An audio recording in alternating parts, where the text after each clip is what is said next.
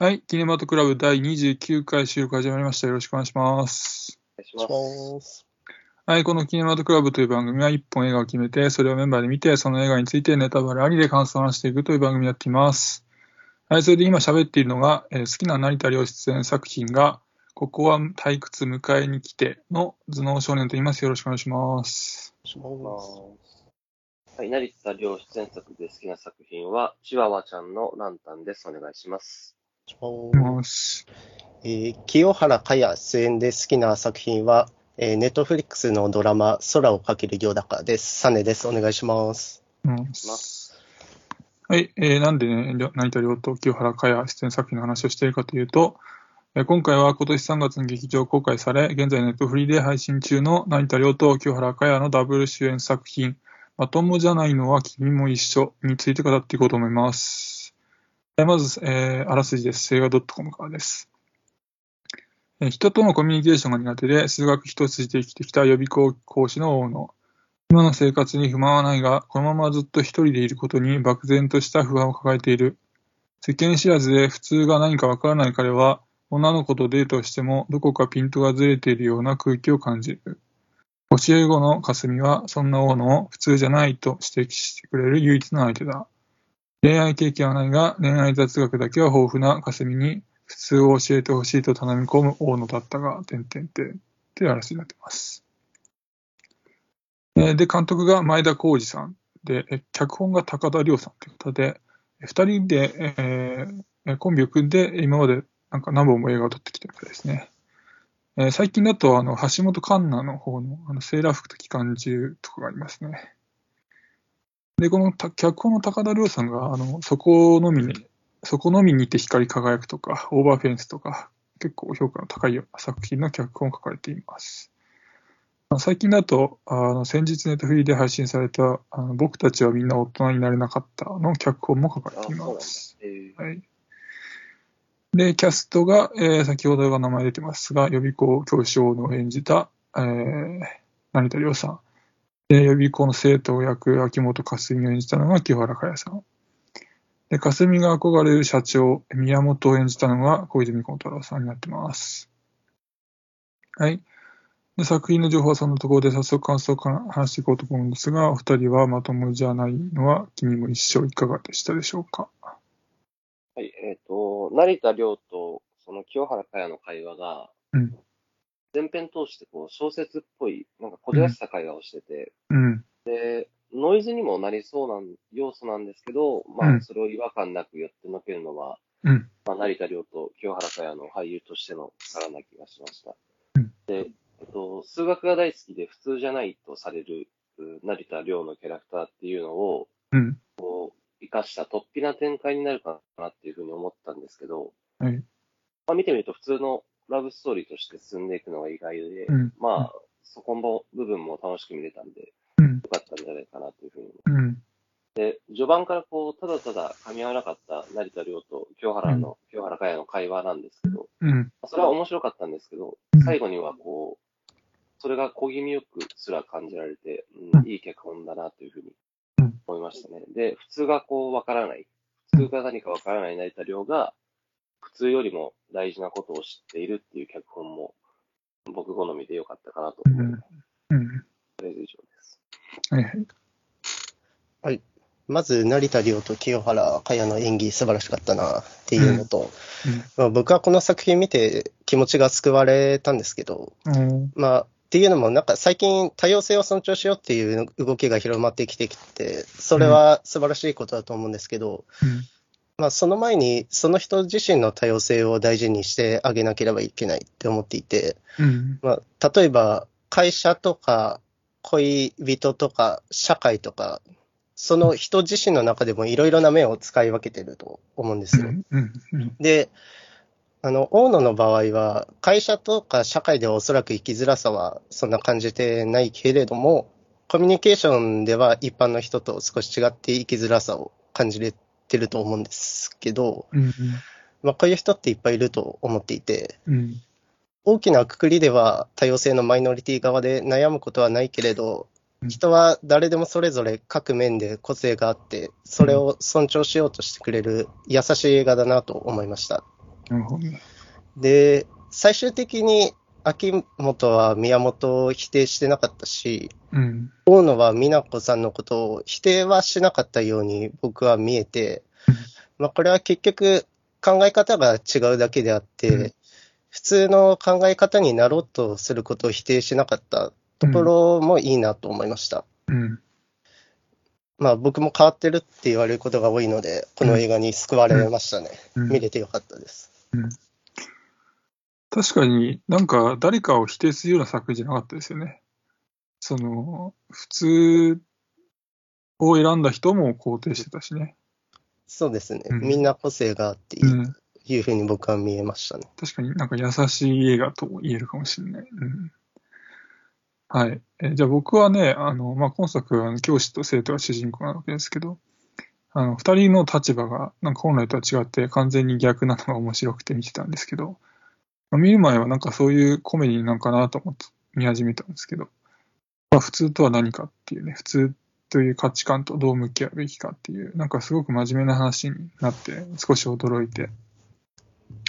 まあ、なんで、この作品はなんかこう爽やかで、なんかでもおかしくて、かつ、こう真面目なテーマも扱ってて、なんか面白くていい作品だったなっていうふうに思いました。で、まあ僕もなんかいい意味でも悪い意味でも普通じゃないんで、こう、成田凌演じる、この大野に感情移入できて、よりこの作品を楽しめたかなと思ってて、あの、冒頭のシーンで、大野があの女性にこう、あなたがいつも行っているところに行きたいっていうふうに言われて、定食屋に連れて行った、連れて行ってしまったっていう話があって、なんか僕もいつも行ってるところって言われたら、なんかその言葉をその言葉通りに理解して、なんか大野と同じことしそうだなと思って、なのでなんかあのシーンで、この大野との共通点を感じて、なんか一気に彼に感情移入して、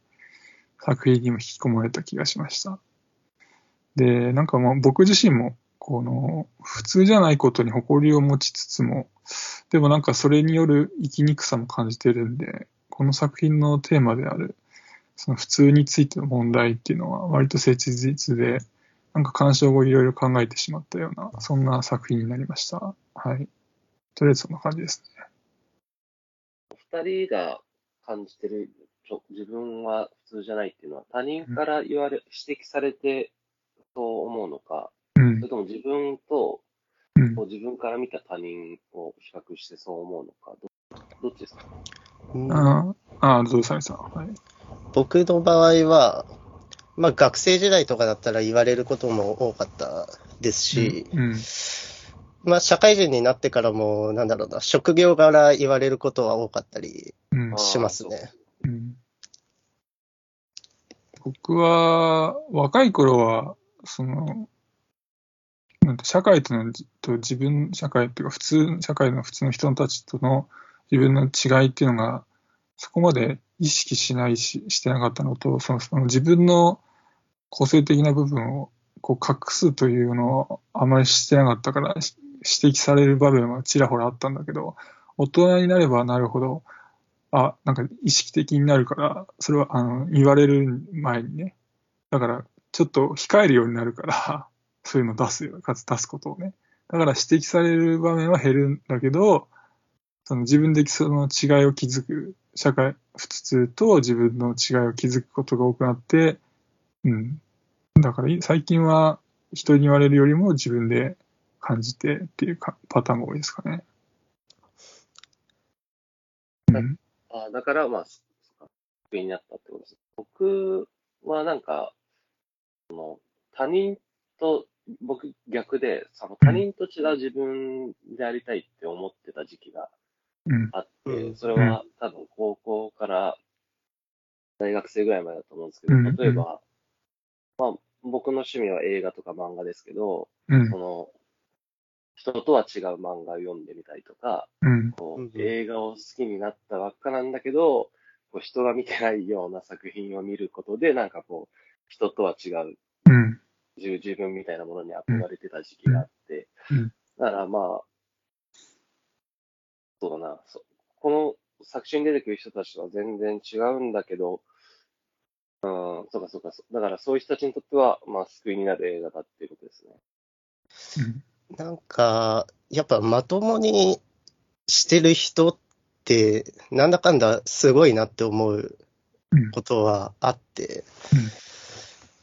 まあ努力せず、しないとそこにはたどり着けなかったっていうこともいっぱいあるでしょうし、うんまあそういうこところに対しての劣等感みたいなのを、まあ日々感じることはあるんですけど、まあそういう面でこの映画見て救われたかなっていうのはありますね。あの、じゃあラ、ランタンさんは、昔は、えーっと、普通、普通じゃ嫌嫌だからっていう、普通じゃ嫌だなっていう感じで、最近はそこまで別に意識もしないみたいな感じですか？最近はあんまり意識しなくなったか、ななったというか、うん。その、たまあ、他人とは違う自分になるっていうのは、まあ、こうある種こう、個性を獲得するっていうところうん。と、こう僕の同級生が言ってたことが、すごい、あの、心に刺さったことが一度あって、それは、うん。えっと、タトゥーをする人っているじゃないですか。はいはい。でこううそれが社会に容認されるかどうかっていう議論があったときに、うんうん。その彼が言ってたのは、その個性っていうのは、まあ、生まれ持って、こう、持つものか、あるいは、その、たゆまぬ努力をして獲得するものだっていうことを言ってて、うん。で、うん。タトゥーを入れただけで、その、個性的になれるわけじゃないよっていう話をしてて、で、まあ、それは全然関係ない話なんだけど、こうその時、その、映画とか漫画みたいなものを通して、他人とは違う個性みたいなものを手に入れようとしてた自分がやってることがすごく恥ずかしくなって、うん。でなんかまあ、その当然、その生はかなこうどど努力というか、他人とはちょっと違う自分になりたいなぐらいのものでは獲得できないんだなって思ったっていうのがすごいきっかけになって、まあそれをやめたというか、それをやってる自分が恥ずかしくなったっていう経験があったんですけうん。ど、うん。あの、だ、うん。まあ、そこで思うのが、その作品を見ただけでは、うん。もちろん個性にはならなくて、つまり、あの人、みんなみたいなこの作品見たらよし、じゃあ、僕はそれ、それが実際個性じゃなくて、そその作品見て、そこから、考えが変わって、人とは違う、例えば考え方とか、そういうものを獲得してたら、それは個性だったんですよね。そうですようね。うん。ん。もっと言うと、その、うん人とは違う作品を見見ることではなくて、こう、うん。他人、あ人と同じ作品を見て違う感想を持てるかどうかというか、じうん。自分の中からこう他人に影響されることなく、こう、考えとか言葉みたいなものが紡げるかどうかっていうのが、うん。まあ、個性なのかなっていうふうに今思ってますけど、うんうん。じゃあ、あの今は、その、ただ単純に意識してないだけで、逆になんか普通になりたいみたいな、そういうことではもないそう、どっち、どっちじゃないですよね、今は。どっちでも普通になりたいとも思わないし、と思わないし、他人と個性的になりたいとも思わない個性的になりたいとも強くは思わない。フラットそうそういう自分だといいなとは思うけど、そう、なんだろうな。それに、それに向かってうん努力するよみたいなことはない。あじゃあ、結果的に個性的になれればいいな、みたいな、それぐらいですかね。そうそうそう、そんな感じです。サメさんはどうなんですか？その、ふ普通でいたくないのか、普う通、ん。普通でありたいのか、それともランタさんみたいに割とフラットな感じ僕は多分、学生の時に変わってるって言われ言われることはめちゃくちゃあって、多分それはコミュニケーションの取り方が、なんかおかしかったのかな。ちょっと自分でもわかんないんですけど、うん。まあそういうのもあって、うん、まあどうせなら尖り切ってやろうって思ってた時期はありましたね。うん。うん。で、まあそれを行動に移してって、まあ尖、尖った方向に行ったのかな。まあ、結果的に今の自分が形成されてるんですけど、うん。まあ今となっては、ランタンと一緒でどちらとも思わないかな。うん。なるほどね。もうなんか、最終的にありのままの自分でいたいなっていう、うん。今の自分が一番いいなと思ってます。僕はね、昔は、うーん、まあ、どちらかというと、こう、オタクに憧れてきたタイプで、まあ、オタクってなんか個性がなきゃダメだよな、みたいなふうにも思ってて、で、なんだろう、僕自身が普通になっていくってことが少し嫌で、まあ、それに対して若干抵抗してきたタイプなような気がするんですけど、まあ、ただなんだろ、普通から離れれば離れるほど、こう、孤立感とかね、なんかそれをオープンにしづらくなって生きづらさも感じてきた気がしてて、なんでだろうな、だからなんなんだろうな、僕もだから二人に近いのかな。それはやっぱり年重ねてきたっていうのもあってなのか、うん、どっちつかずがなんか一番 楽かな、みたいな、いろんな意味で。うん、なんか昔は、尖ってることかっこいいって思ってたけど、うん今の年になると、うん、いや、普通ってすげえんだなって思い始める自分もいたりして。うん、まあね。いますかね。その、すごく、もう僕なんか全然真面目なタイプじゃないからなんだけど、真面目な人なんかは、こう、普通でいなきゃみたいな人って結構日本人なんか特にそうだと思う、いると思ってて、で、まあ、その普通、さっき田中さんが言われてた、その普通の人ってすごいなっていうのって、まさにそれで、まあ、特に今の時代って、その普通、なんていうのかな、普通を維持するのが大変だっていうの僕も思って、で、その時代時代で本当に2年3年で普通というものの定義がアップデートされていけばいいんだけど、多分世間はしてなくて、で、何年も前は確かにそれは普通だったのかもしれないけど、それが今はそれを到達するのはきっと難しいの、難しいはずなんだけど、みんなはでもそれが未だに普通だと思って、その普通に苦しめられてる人がなんか僕はいるような気がして、うん、だから結構普通っていうのは、うん、なんだろう、難しい、難しいっていうか結構も問題になるというか、いろんな意味でね。な気がしたんですよね。で、あと、まあ、頭脳少年さんが言ってたことで、その、個性を獲得していく過程で孤独になるっていうのは、確かにそうだなって思うんだけど、でも今は、こう、まあ、どうしてもツイッターがあるから、ツイッターとか SNS があるから、こう自分と同じ趣味を持った人というか、自分と同じ属、近い属性の人を探しやすくなってるっていうのもあるし、もっと言うと、こう、なんだろうな、こう、自分よりもずっとその分野において、こう、知識のある人とか、見識のある人っていうのを簡単に見つけやすくなってるから、からそういう人を見ちゃうと、なんかこう、個性を獲得しようと思っても心が折れる人って多分今いっぱいいるだろうなと思って。うんうん、だから、個性を獲得するのもなかなか難しい時代になってる確かにね。気がするなう。うんうん、だからその、なんだろう、何かをその、サブカルでもいいんだけど、き極めるみたいな方向の個性って難しいんだけど、うん、例えば思想とか、うん、そういう面では、うん、結構、なんだろうな。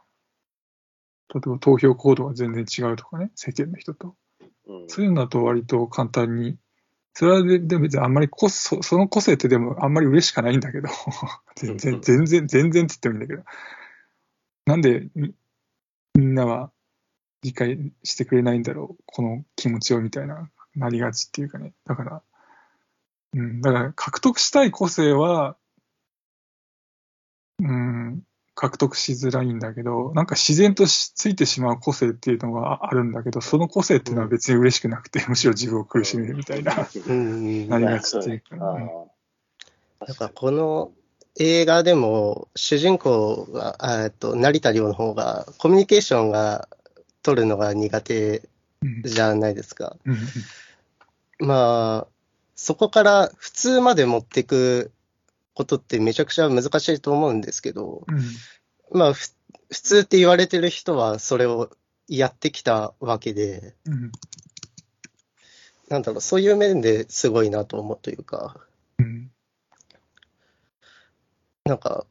この映画で、ん成田凌、大野か。大野は成長したんじゃないかなと思いましたけどね。普通を目指したことによって。うん。その、普通との向き合い方っていうのはなんか獲得してたような気がしますけど、最初はね、だから何が何でも普通になんなきゃ大変だみたいな感じにうん。なってたけど、最後は、あの、だから最後の方に言ってたセリフで僕好きなセリフがあって、大野が霞に言ってたんですけど、あの、普通に縛られるなって言ってね、うん。こう諦める口実に普通を使うなっていうセリフがあって、これいいメッセージだなと思ったんですけど、これは大野が普通というものをちゃんと捉えたっていうか、最後にねうん、自分の中で決着をつけたみたいな感じで。まあ、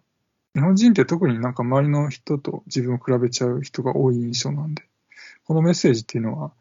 そのまあもちろん大野の成長っていうものを捉えてるから、その作品の中でも重要だし、見てる人たちにとっても重要性の高いメッセージだったかな、セリフだったかな、みたいな思いましたけどね。本作の清原かやって、こう、同級生たちの会話に共感できないっていうふうに話して、で、で、彼女自身も、その同級生たちとは違う自分っていうのを自認してるんだけど、うん。こう成田凌に対しては、あなたは普通じゃないっていうふううん。に断じてるんですよね。っていう点で、まあ、うん清原かやは最初からこう、自己矛盾を抱えてるうん。存在だったと思うんですけど、で、こう、序盤からこう、宮本の言う、こう、未来型教育とか、まあ、社会の理想みたいなものに、傾倒していた清原かやですけど、なんかそこに、まあなんかあんまり自分の意思はなくて、うん。ただ自分の思っていたことを代弁してくれる人を見つけて、まあ思考停止して指示してたように見えた。し、で、こう、成田凌からの質問に対しても、こう、抜本的にとか、本質的にとか、なんかそんな抽象的なことしか言えなかったことにも、なんかそれが現れているような気がして、うん。なんだけど、こう、み宮本っていう男、あの、小泉孝太郎演じる宮本っていう男の本質、こう、美奈子という女性がいながら、こう、清原かやをホテルに誘うみたいな、まさにこう、その、彼の具体が明らかになると、清原かやは、こう、そんな彼に違和感を持つんだけど、その、清原自身もそんな自分の気持ちに気づいてはいるけど、まあ、社会ではそれが普通だと諦めてしまう。うんっていうシーンですよね。でな成田凌がこうそれに対して、こう、まあ、怒るというかね、どうして自分で決めないのか。普通なんてどうでもよくて、そんなのに縛る必要はないっていうんですよ。うん。で、こう、最後にこう、なんだろうな、宮本にどうして一番身近な人を幸せにしないのかっていう、こう清原が質問すると、うん。宮本はそれらしいことを言うんだけど、なんかうん、それが全然心に響かなくて、けれど、う講演会の聴衆からは、まあ、喝采を浴びてる宮本がいて、うん。多分そこでこう、清原かやは気づいたと思うんですよね。こう世の中にはどうやらこう自分とは分かり合えない人たちがいて、まあ、その人たちにもその人たちなりの幸せがある。で、それを知った清原かやはもう、こう、成田凌を普通じゃないと言って責めることをしないっていう。だから、なんかすごいいい脚本だなと思って、僕はそれ感心したんですけど、うんうん。どうですかね？いや、すごいいいなと思いましたね。うんまあ、その、最初の方にも言いましたけど、うん、あだから、いろんな方向にを肯定してるっていうかね、うん。うん、うん。その、まあ、あっち、もう、霞の視点でいうところのね、その、こっちはこっちであるけど、向こうは向こうであって、うん、まあ、それは、まあ、それ、それで認めるっていう。うん、なんか、うん、うん。いや、やっぱりその視点、そのやり、あ見方っていうかな、うん、展開というか、すごくいいなと思いましたよ。うん。いや、すごいいいなと思います。なんか、普通だったら、その講演会をぶち壊してうん、そう終わりそうなところを、うん、確かに。なんか、宮本の考えも、まあ、一個あるんだなってうん。ところに行き着くところがすごいなと思いますね。うん。うん。成田凌は成田凌で、こう、美奈子の立場とか、美奈子が捨てきれないものみたいなものを理解して、こう、別れを告げるし、こう清原会は清原会で、サネさんの言う通り、こう、講演会をぶち壊しして、小泉孝太郎のこう幻想、みんなが書いてる幻想を暴くみたいなことをせずに、こう、ただそれを、こう、まあ、受け入れるというかね、た自分と他者の違いっていうものを受け入れるのみに、とどめるっていうのが、すごいいいバランスだなと思いますよ。うん。はい。えーじゃあ、僕はちょっと別の話に移って、キャストの話しようかなと思うんですけど、うん。まず、まあ、成田凌なんですけど、まあ、すごく良かったなと思って、うん。まあ、普段の彼って、まあ、本当かっこいいなと思うことが多いんですけど、うんまあ、でも今作の彼が演じた大野って、まあ、なよっとしてて、やぼったくてっていうんで、彼のイメージとはかけ離れてたんですけど、まあ、違和感なく見れて、なんかまあ、このまるで、その成田凌がカメレオンみたいな、そんなような俳優だな、みたいなふうに思いました。で、あと、大野が着ていた黄色いジャケットがあったんですけど。あれがなんかインパクトがありつつ、本当にやぼったくて、あの、作中でも霞が言ってたんですけど、なんかよく見つけてきたなっていうふうに思って、これ衣装、衣装のセレクトうまいな、みたいなふうに思いました。うんあとは清原果耶ですけど、まあ、彼女は若いのに演技力あるなっていうふうに思って、あの、可愛らしい見た目と、なんかギャップのある、ちょっと少し低めのクールな声がいいなっていうふうに思いました。で、まあ、喜怒哀楽の表情の演技も良くて、あの、中盤、大野に、あの、君が必要なんだっていうふうに、あの両手で肩を掴まれて言われた時の、あの、ドキッとしたような表情が可愛いなと思って好きでした。まあ、あとは、あの、霞のね、恋愛経験ないんだけど、この恋愛テクニックがすごいあるみたいな ところも面白くて見れました。はい。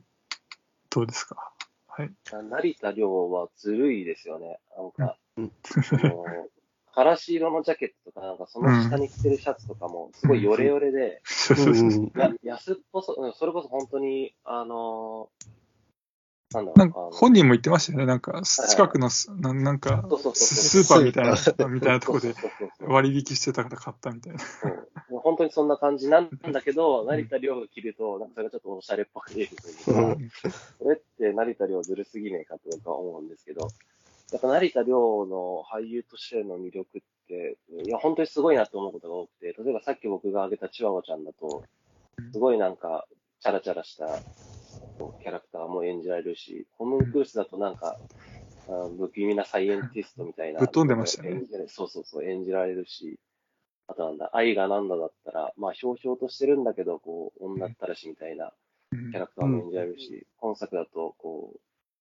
ちょっと変わった、やぼったい雰囲気も演じられるし、成田凌は顔もかっこいいし、スタイルもいいんだけど、俳優として優れてるって、こいつどんだけいろんなもの持ってんだと思うんですけど、うん改めて、すごい俳優だなと思いましたね。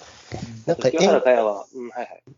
あ成田凌の演技ですごいと思ったところうん、は、あの、喋り方は気持ち悪いんだけど、そのなんだ、デートするとき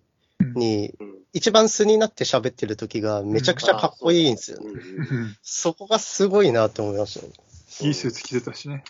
そうですね。いいスーツ着て、かっこよくなってましたね。あと、こう、序盤と終盤とで、こう、明らかにこう人として成長してる雰囲気が漂ってるというか、うんあちょっと顔つきも精悍になるし、そういうところも演じ分けられるっていうのはすごいですよね。うんあと、清原かや僕、多分ね、もしかしたら初めて見たかもしれない。うん 清原かやの演技。うんすごい良かったですね。うんなんか自然だし、うん。あの、君が必要なんだって言われて肩をぐっと持たれた時に、こううん、目をパチクリさせて、こうう、ん恋に落ちるみたいなうん演技も良かったと思うし、うん清原かやの作品を見てみたくなりましたね、他にも。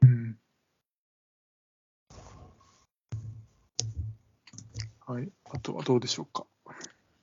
あの、そうそう、キャスティングでもう一つ言うと、その小泉孝太郎とうん。泉理香の婚約者っていう関係がすごいしっくりきたなと思って、あの、小泉孝太郎の本作でいううさんくささというか薄っぺらさが、小泉進次郎っぽいなと思って、まあ、あっちはリアルに空っぽですからうん、ね。そうそう、あっちはリアルに薄っぺらいんだけど、今作の小泉孝太郎はそれに近いなと思って、なんかこれすごい皮肉、皮肉なんじゃない監督が言うした皮肉な演出なんじゃないかって思わせるぐらいですね。あの、孝太郎さんの方は、リアルはどうなんですかね。いや気になっちゃったんですけどそうそれも気になりましたね。うん進次郎と同じで、リアル空っぽだったらちょっと、っていう。でもなんか小泉孝太郎にこう感じるふ雰囲気というか、こっちが勝手に感じてるキャラクターとあんまり違和感ないというか、ないね、確かに。うんうんなんか本当にこんなやつなんじゃないかって思わせるっていうのは、うんこれ小泉孝太郎の属性とマッチしてるからなのか、こう小泉か孝太郎の演技が素晴らしいなのか、素晴らしいのか、どっちかわかんねえなってちょっね、難しいですよね、判断がね。と、うんそうそうそう。小泉家がみんなどっちかってそんな感じありますからね。あの血を引いてるか、演説がめちゃくちゃうまかったですけどね。確かに。まあ、確かによく考えたら、あの、小泉の純一郎のね、うん。あの、政治家の人も、あの人も演説が上手くて、なんか、あ上がってきた感があるから、そういう意味では、なんか、そのか、ファミリー揃って、その、なんていうか、演技というものに長けてるのかもしれないですね。うん。あとはどうでしょうか。僕はそんなとこです。ですかね。あ、そうそう、あの、はいはいはいはい。今作の主題歌を、あの、ザ・チャーム・パークっていう僕の好きなアーティストが歌ってて、おで、あの、今作の君と僕の歌っていう曲もめちゃくちゃいいので、あの、うんネットフリックスって、こう、エンドロール飛ばそうとしてくるじゃないですか。はいはいはい。ああ、はい。あれがなんか毎回僕は、ストレスを感じるんですけど、うん。まあ、ちゃんと操作して、うん。あの、エンドロールのあの曲もちゃんと聴いてほしいなって。あ聞きましたよ。結構いい曲ですよね。。そう、いい曲だったんですよ。僕あれ確か最初に見たときに、エンドロールの曲いいなと思って、アップルミュージックでなんか撮りましたよ。確あ、か。本当ですか、うんうんいや、他の、他にもね、いい曲たくさんあるんで。うん。なんか癒されますね、あれね、聞いてるとね。韓国系アメリカ人なんですよね。えうーチャームさんっていううん、なんかエンエンディングで思い出したけど、エンディング始まる前なのかな？なんかあの、はい森に、あの、人。はいはいはいはい。清原果耶の方が、あの、なんか森の音が聞きたいみたいな、二人で行くじゃないですか。うんはいで、なんか二人でこう気持ちを確かめ合った後に、こう、なんか、二人で、なんかちょっとこう話しながらね、こう歩いて、後ろ姿で、はいっていう、あのあの辺のラストも好きでしたね、なんか。うん、ああ、すごい良かったですうね。ん。こうね、ほんわかしてるあの。二人の、うん、そうそう、あのほんわかした感じを、うんいつまでも見てたいというか、深夜帯のドラマかなんかで見てみたいな。う んててテレ東を見た、テレ東そうシーンそうそうそう。なんかありそうですけどね。うんうんうんうん。はいそんなところです。はい。じゃあ今日はこの辺で大丈夫ですかね。はい。はい。じゃあ今日はこの辺にしておきます。ありがとうございました。失礼しありがとうごますざい。ました。そうそう。